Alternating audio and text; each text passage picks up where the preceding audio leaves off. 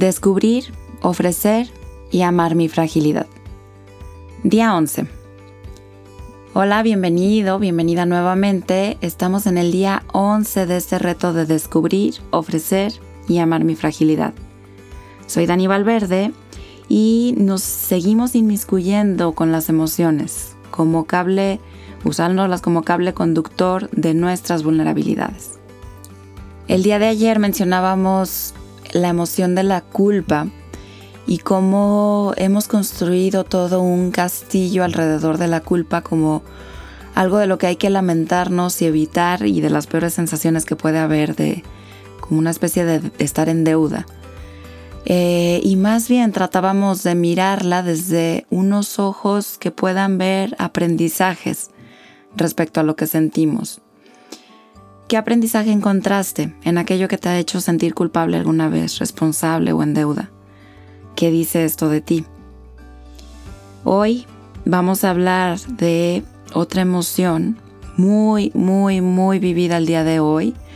Eh, muchos expertos dicen que es la emoción de la generación actual, que es la vergüenza.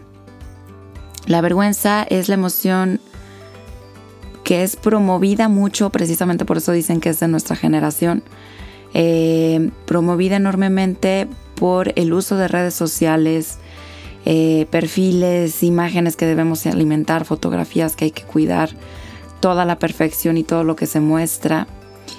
Eh, la vergüenza está basada mucho en la imagen que damos este, y precisamente buscamos la mejor imagen para no avergonzarnos. Respecto a la fragilidad, es entrañablemente semejante y es importante que hagamos una distinción entre la emoción que veíamos ayer de la culpa y la vergüenza.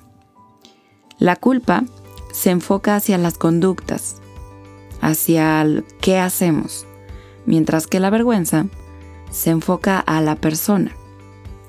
Es decir, con la culpa hablamos de eso que hice estuvo mal lo que yo hice estuvo mal. Con la vergüenza, la reflexión que sacamos es, yo estoy mal, algo de mí está mal. Y así vivimos la vergüenza, ¿no? Este, la vergüenza es más como soy torpe, soy distraído, soy tímida, soy poco capaz, eh, no soy lo suficientemente bueno, no soy lo suficientemente buena. De esto habla la vergüenza, ¿no? De no puedo. Eh, la culpa se puede decir que es como un perdón, me equivoqué. Culpa. Perdón, soy una equivocación. Tengo algo mal. Vergüenza. Esta es una distinción importante porque hay veces que así, extremadamente, como se escucha así, lo vivimos. La vergüenza nos hace sentir tan vulnerables que es fácil que nos sintamos nosotros una debilidad y la vulnerabilidad, lo repito otra vez, no es una debilidad. Y ese mito nos sigue dañando profundamente.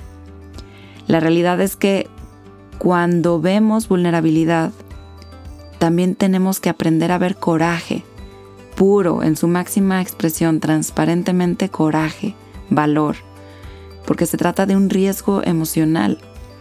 La vulnerabilidad se trata de abrirnos como personas, exponiéndonos a todo, a la incertidumbre y a la mirada de los demás.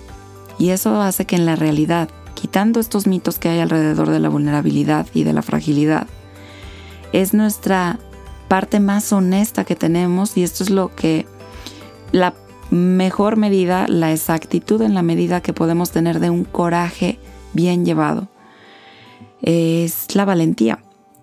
Porque se necesita valentía para admitir ser alcohólico, para admitir que tenemos una enfermedad. Eh, se necesita coraje para luchar contra una enfermedad, aún sabiendo nuestra fragilidad ante la vida y lo quebradizos que somos.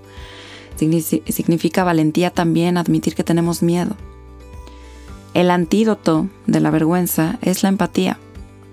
Todo esto que hemos hablado y el poder que tiene el decir yo también, que esto es empatizar.